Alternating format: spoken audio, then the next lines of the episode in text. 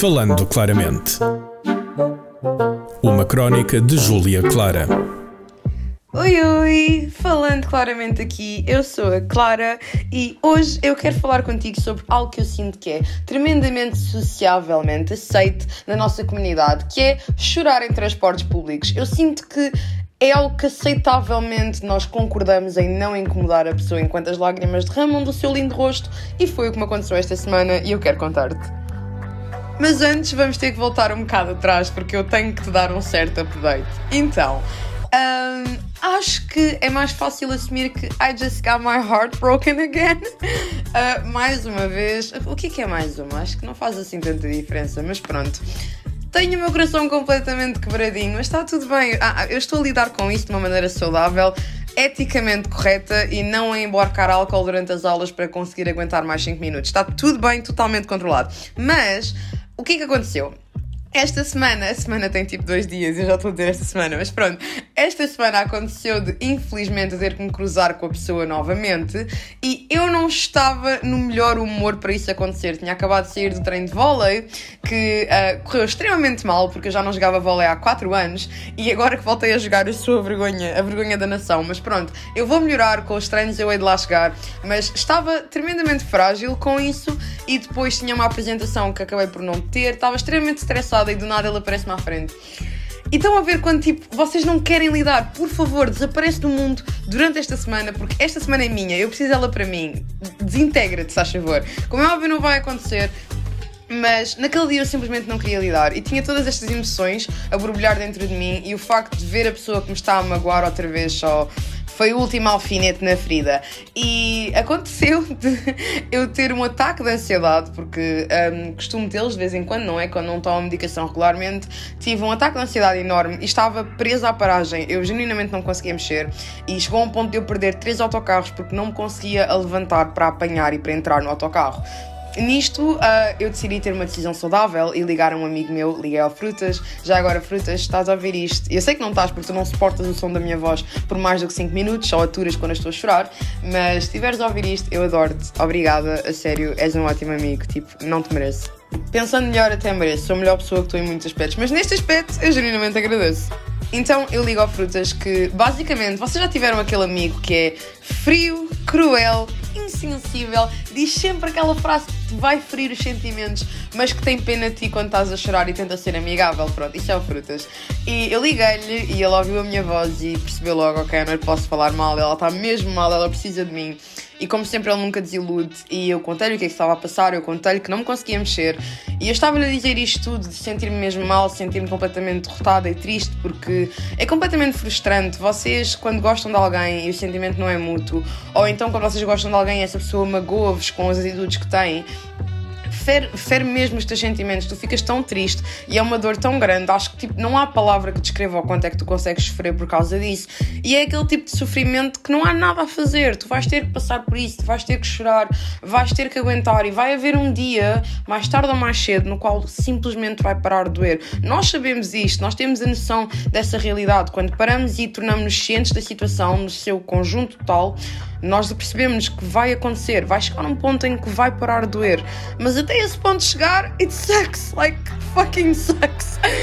Portanto, eu estava a chorar a falar com frutas e ele a dizer: Mas isso vai passar, tu sabes que vai passar. Eu sei, mas agora dói. Eu a chorar tanto, as lágrimas a cair. Sabe aquela lágrima gorda, aquela lágrima que tipo faz mancha na camisola quando cai na camisola? Pronto. Eu estava a chorar como tudo e o Frutas a dizer-me isto e eu a dizer-lhe: Eu não paro, eu não paro de tomar estas atitudes, eu não paro de estar nesta situação. E o que ele disse na altura não, não fez eco para mim, mas hoje, quando acordei, lembrei-me e fez-me sentir mil vezes melhor, porque ele disse-me: A Clara de há dois anos atrás nunca iria ter a força que tu tiveste, portanto, tu estás a evoluir. Se fosse a Clara de há dois anos atrás e me dissesse eu não vou superar, eu dizia-te: Realmente vais levar imenso tempo, isso vai-te custar imenso, mas a Clara que tu és hoje eu sei que és capaz, eu sei que vais conseguir. Pá, you're a badass as fuck. E eu tipo, oh meu Deus. Um, na altura acalmou-me ligeiramente, mas continuo-me a sentir miseravelmente mal. Mas agora, quando penso nisso e eu percebo do que é que ele disse, é verdade quando eu penso nas coisas em perspectiva, a pessoa que eu era há dois anos atrás, há dois não, até, até podemos ir para quatro, no qual eu tive numa situação no, uh, na qual estava numa relação com um rapaz durante três anos e este rapaz não me queria assumir e foram três anos a gozar com a minha cara e eu continuei, eu aguentei, ou então quando estive numa relação durante um ano com um rapaz que me tratava extremamente mal e não desisti dessa relação porque não queria desistir dele. E a pessoa que eu sou atualmente é capaz de saltar fora quando alguém a magoa. Isso era impensável há uns anos atrás, portanto Frutas tem razão, eu estou a evoluir, eu estou a crescer e todos nós estamos, às vezes não nos apercebemos, mas nós tornamos-nos cientes das red flags à nossa volta, com o passar dos anos e as vezes que somos magoados, nós tornamos-nos capazes de perceber quando algo genuinamente nos está a magoar e temos que sair, temos que ir embora. E é basicamente isso que eu me apercebi, que eu estou a evoluir e está tudo bem se magoa, e é claro que vai magoar. Alguma vez estiveste apaixonado por alguém e foi não correspondido, é, é um sentimento que genuinamente magoa, é um sentimento que fere, é um sentimento que te causa agonia, porque tu não sabes onde enfiar tanta dor e não há nada que tu possas fazer.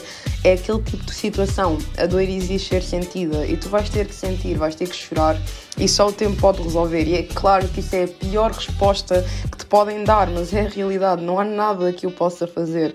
Vai doer, vai magoar-me, vou sofrer, vou fartar-me de chorar até ao dia em que eu acordo e já não doa tanto. E depois no dia a seguir também já não vai doer tanto. Passado um bocado, há certas coisas que nem sequer me vão fazer confusão. E passado algum tempo, simplesmente já não vou sentir nada porque vai desaparecer. Nada dura para sempre, nem mesmo os meus sentimentos. E continuando esta história dos meus sentimentos e o facto de nada durar para sempre, minha paciência também não dura. E o que aconteceu? Dentro disto, da conversa que eu estava a ter com frutas e estar ali a chorar desalmadamente nos transportes, um, aconteceu de uma rapariga meter a mão em cima do ombro e perguntar: Estás bem? E sabe aquele momento em que a pessoa tem todas as boas intenções de perguntar se tu estás bem, mas tu tens a perfeita noção que não a podes sentar no chão agora mesmo no meio da paragem e dizer-lhe toda a história de 4 meses do porquê que este rapaz te magoou profundamente. Então tu simplesmente respondes: Sim, está tudo, obrigada. E ambas sabem que é mentira, ambas sabem que a situação não está bem, mas aquele momento, aquela simpatia vale por muito. E então eu estava a chorar nos transportes e este senhor entra no autocarro, eu juro por tudo, o universo faz tudo para me testar às vezes. O senhor entra no autocarro, começa a ser mega rude, a dizer que queria estar encostado à mulher dele ou à amante dele, não sei o que aquilo era, era só estranho. E o senhor empurra-me para longe de onde eu estava, exige ficar onde eu estava encostada, que era para estar ao pé da mulher, e nisto mete-me num canto em que ele estava com uma mochila mega cheia às costas. E a mochila durante 20 minutos ficou-me a bater em cima, a aleijar-me, porque a mochila estava dura como tudo. Pronto. Isto a acontecer, isto está a acontecer, e eu ali a borbulhar, porque já tinha parado de falar com o Frutas, estava a tentar acalmar-me, um, e o homem simplesmente a dar-me com a mochila com a força toda, até que chegou um ponto em que eu virei para ele e eu disse-lhe: Senhor, a sua mochila está a aleijar-me, ou você mete a mochila no chão, ou da próxima vez que ela me bater vai levar um soco e o que está dentro dessa mochila vai se partir. E o homem olha para mim: Ah, está a fazer ameaças, ameaças é crime, você está a ameaçar, eu posso fazer uma queixa, e eu então faço, que eu faço uma queixa de abuso. Você tirou-me do lugar em que eu estava encostada, exigiu ficar ao pé da sua esposa, ao raio que ela é para si. Para além disso, está-me a magoar dando-me com um objeto bicudo em vez de o tirar no meio dos transportes, sabendo que tivemos uma travagem agora fortíssima e se vai bater contra mim pode-me partir os óculos neste precisamente. Portanto, dentro disto tudo, ou você tira a mochila ou cala a boca. E se ela me bater outra vez, vai levar um soco. Yeah. Um, basicamente toda a gente no autocarro olhar para mim, tipo, como é que esta miúda que estava agora mesmo a chorar desalmadamente está a ter toda esta força para se defender desta maneira e um senhor até agarra em mim, puxa um bocadinho para ele, mete-me praticamente sentada em cima da mala dele só para não continuar a levar com a mala do outro anormal. Um, e quando eu saio do autocarro para ir para a paragem do comboio, estas meninas que estavam a olhar para mim e que viram-me a chorar, só se viram para mim e dizem: What the fuck, miúda, tu és bué drona, eu não tinha coragem de fazer isso, eu teria-me calado, tu conseguiste defender, tu és incrível. E eu só fiquei a pensar, god damn, mano, eu realmente cheguei assim tão longe no meu amor próprio em que nem sequer assumi que este homem me tratasse mal nos transportes. Eu arranjei maneira de ganhar força para a minha voz, voltar ao normal, deixar de estar a tremer tanto choro e defender-me. Isto é o quanto nós conseguimos evoluir em amor próprio. Há uns anos atrás eu nunca teria feito isso, há uns anos atrás eu teria começado a chorar, a discutir com o homem nos transportes e desta vez eu consegui defender e manter-me firme à minha própria voz. Ou seja, o amor próprio que eu tenho por mim está lá dentro, ele está a começar a borbulhar, ele está a começar a querer vir ao de cima e eu estou cada vez mais a importar-me mais comigo mesma do que com todas as outras pessoas à minha volta. Isto é evolução e nós fazemos isto, eu estou a fazer e eu sei que tu és capaz de fazer também. Portanto, Se esta história minimamente te inspira, pelo menos aprende três coisas. Número um, chorar nos transportes é ético, portanto, se a pessoa está a chorar, dá um ombro amigo, dá assim tipo um toquezinho do tem calma e simplesmente deixa a pessoa chorar. Número 2, uh, se uma pessoa estiver a chorar nos transportes, não lhe faças frente, ela vai se virar e vai-te falar mega torto, porque ela já não está, ela já está num ponto de estar-se a cagar que ela está a chorar no meio de um autocarro. Don't test that bitch. E número 3, Tu podes até achar que tudo o que já passaste até hoje não te levou a evolução nenhuma, mas tu estás a evoluir, tu estás a crescer. Presta atenção ao meio à tua volta, à pessoa que eres, à pessoa que estás a tornar. Tu estás a melhorar todos os dias e eu sei que vais lá chegar, portanto, beijocas pessoal. Até à próxima. Bye bye. Falando claramente. Uma crónica de Júlia Clara. Este programa foi gravado nos estúdios da Universidade Autónoma de Lisboa.